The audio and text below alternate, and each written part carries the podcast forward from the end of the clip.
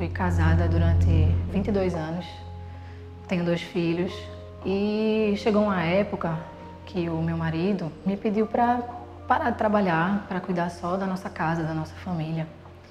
E eu aceitei. No início foi bom, valeu a pena, mas com o passar dos anos ele mudou.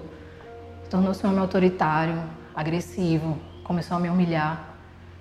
Chegou um dia que eu levei uma surra, eu fiquei muito machucada e eu tomei coragem e me separei dele. Eu saí devastada desse casamento, muito triste, mas eu me reergui. Eu, eu consegui. Violência contra a mulher. Esse problema também é seu. Denuncie. Ligue 180.